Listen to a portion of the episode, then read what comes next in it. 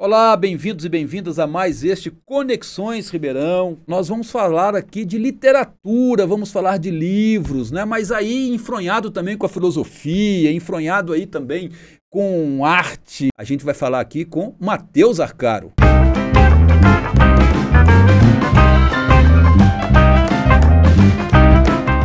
Matheus Arcaro, bem-vindo, meu querido. Professor Doutor Lages, é um prazer incomensurável estar aqui. É bom demais conversar com você, meu caro. É, Vamos lá para mais uma prosa? Vamos bater papo, que é o que a gente sabe fazer melhor. É, exatamente. E quando eu falei mais uma prosa, porque você já esteve aqui uma vez, Sim. né?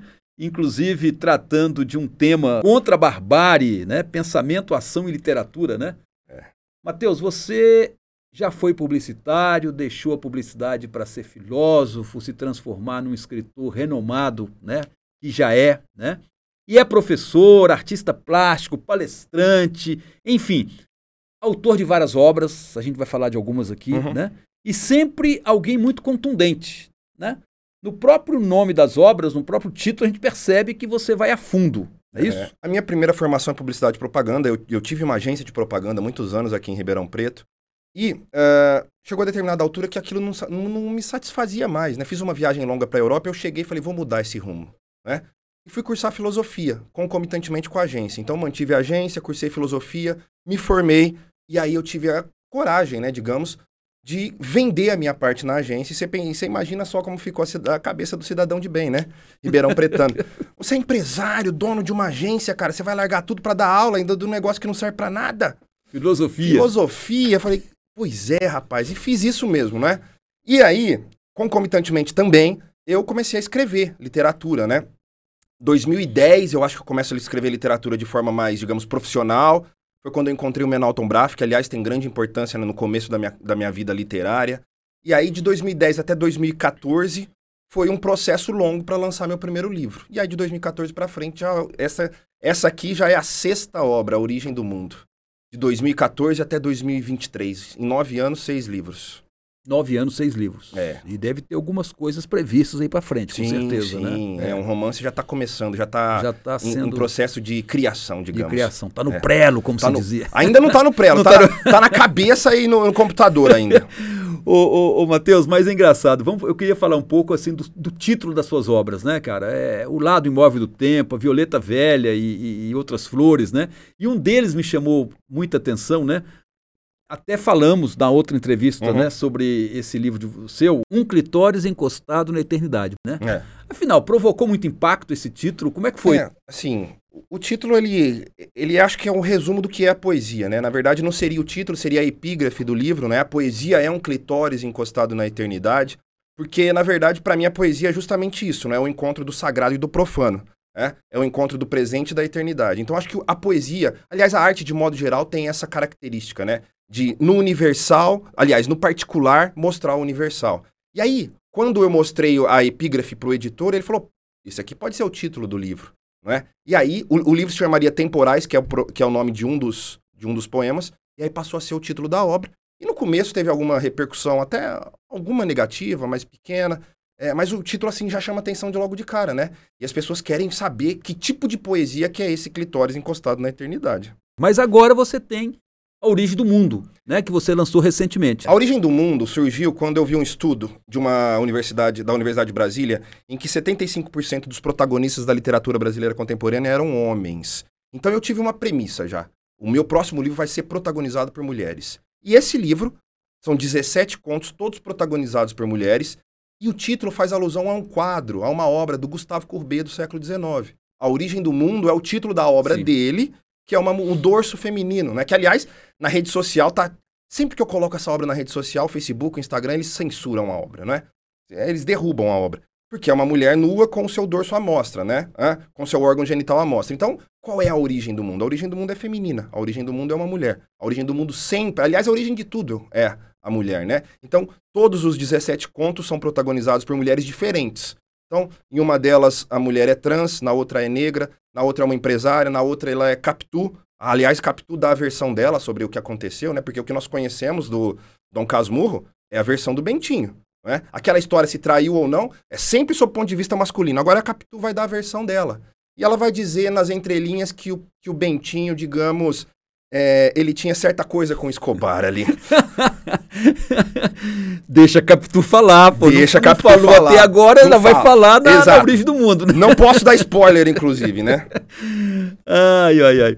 Ô, Matheus, mas olha, é, botando um pouquinho aí de pimenta nessa conversa, né? É, veja, os últimos anos foram anos assim de muita polarização política, de muitas coisas controvertidas, a sociedade muito dividida, né? Muito ódio, né? Uhum. Perpassando aí muitas questões, né? Afinal, a literatura, né, do seu ponto de vista como escritor e como filósofo, tem um papel a cumprir nesse momento que a gente está vivendo? Fundamental, né? Aliás, é, eu não diria que a literatura ou a arte deva ser engajada, não é? A arte por si só ela já é um engajamento. Então a arte, quando ela pretende ser engajada, ela se torna panfletária. E aí é a arte menor. Então a arte por si ela já é uma maneira de expressar o, o, assim, as contradições do mundo, o, o, que está errado. Nós vivemos um período sombrio na história do Brasil, não é? Da outra vez que eu vim no programa, nós estávamos nesse período, tanto é que o título foi esse, não é? Se a literatura tem é, a, a possibilidade de nos de enfrentar a barbárie, e eu acho que tem, né? Só que o que acontece agora é que parece que as coisas estão mais calmas, mas a polarização ainda está entranhada socialmente, não é? Muito presente, muito, muito presente, presente inclusive é. nas pequenas coisas. Mas eu acho que a literatura e a arte, de modo geral, elas podem ser um farol, elas podem ser um, um caminho para, é, digamos, um mundo mais racional, um mundo mais emotivo, um mundo mais afetivo, não é? Sem a pretensão, obviamente, de ensinar ninguém a ser melhor, a ser mais humilde, mais bacana, não é nada disso. Não é um manual de como ser melhor, mas eu lendo um Machado de Assis, ou um Clarice Lispector, ou Guimarães Rosa, consequentemente eu, eu amplio a minha visão de mundo. E isso faz com que eu seja uma pessoa mais profunda, mais, é, perceba as nuances das coisas, que não é somente um lado A e o lado B, que aliás, o lado A e o lado B são fáceis de inúmeras, aliás, inúmeras possibilidades de enxergar o mundo, não tem só o lado A e o lado B. Então eu acho que a literatura torna a gente um pouco mais sensível. Agora eu queria que você falasse um pouco também, o Matheus, para quem nos acompanha aqui no Conexões, como é que é o processo de criação, né? De uma obra literária, de um livro, por exemplo. Como é que você faz assim? Você pensa num. num, num, num tem uma, uma referência, tem um, um, um, spot, né? Tem uma, uma, alguma, uma luzinha que acende na sua cabeça, aí você vai, constrói uma narrativa. Como é que é esse processo? Talvez para explicar ou para falar sobre isso, seja melhor a gente falar do meu romance, né? Que é uma obra Sim. mais extensa. Então, eu tinha uma premissa na minha cabeça. Eu queria contar como uma pessoa que chega a ser determinada idade, ele enxerga a vida, que a vida está acabando, e ele, caramba, o que, que eu vou fazer agora? Né? A morte se aproxima e eu preciso cravar meu nome na eternidade, na história. Então, eu parti dessa premissa. Eu vou morrer e ninguém mais vai lembrar de mim. E aí, a partir disso, eu criei o Salvador. O Salvador, ele é um idoso de 70 anos, um bancário aposentado, um poeta frustrado, que ao chegar a essa idade percebe, eu não fiz nada de relevante na minha vida.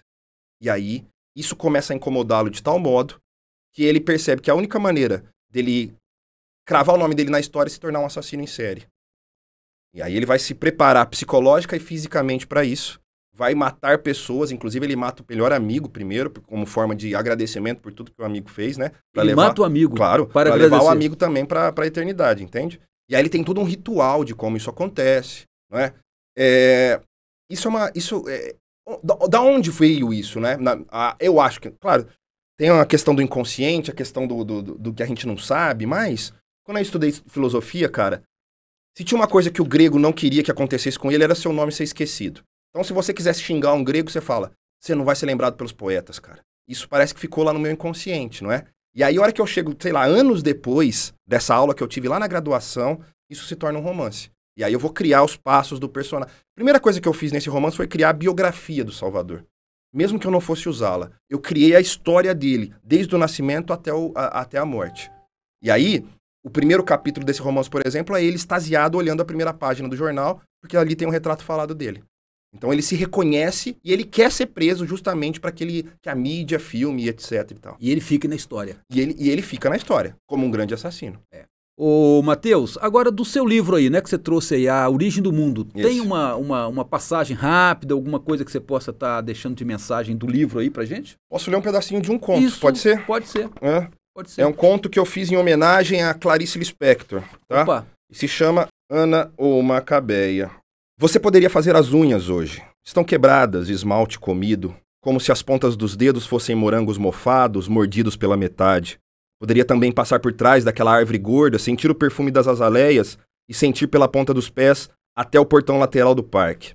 Mas você prefere sentar-se no mesmo banco de ontem, e de antes de ontem, e da semana passada, um banco de cimento, encosto chanfrado com a logomarca desbotada da sorveteria Tititi, a provável patrocinadora da instalação do assento.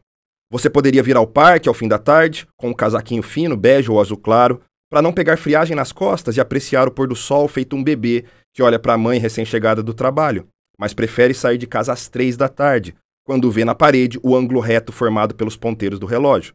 Com o sol açoitando o pescoço, você aperta o passo até chegar ao banco cinza, sob a árvore, e ali fica 40 minutos, às vezes uma hora. No último ano, você não só não veio ao parque por duas vezes, quando seu gato morreu e quando esteve com gripe. Já tinha saído gripada de casa outras vezes, claro, mas naquele dia o vírus comeu você por dentro como se implodisse seus ossos. Talvez fosse pneumonia ou algo mais grave, mas como se deixou curar com ervas de repouso, sem médicos e antibióticos, jamais poderá se certificar. E aí vai, né? Você poderia, você poderia, que é uma homenagem à Macabeia, que é a grande personagem da Clarice Lispector, e a Ana, que é a personagem do Conto Amor, que também tem a mesma pegada, né? Então eu fiz uma homenagem é, juntando as duas principais personagens da Clarice.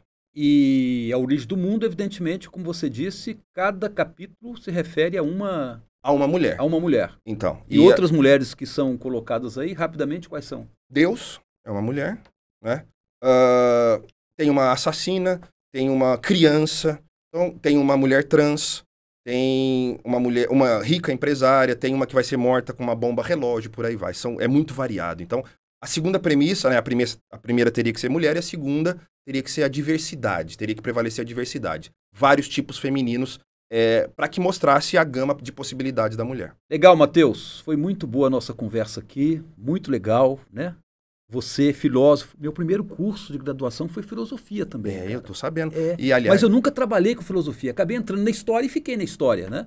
Mas admiro muito aí o pessoal que abraça a filosofia como você, cara. Eu agradeço a oportunidade, é sempre um prazer o nosso bate-papo e estou aberto para novas, a novos convites. Isso, com certeza virão, hein? Em breve.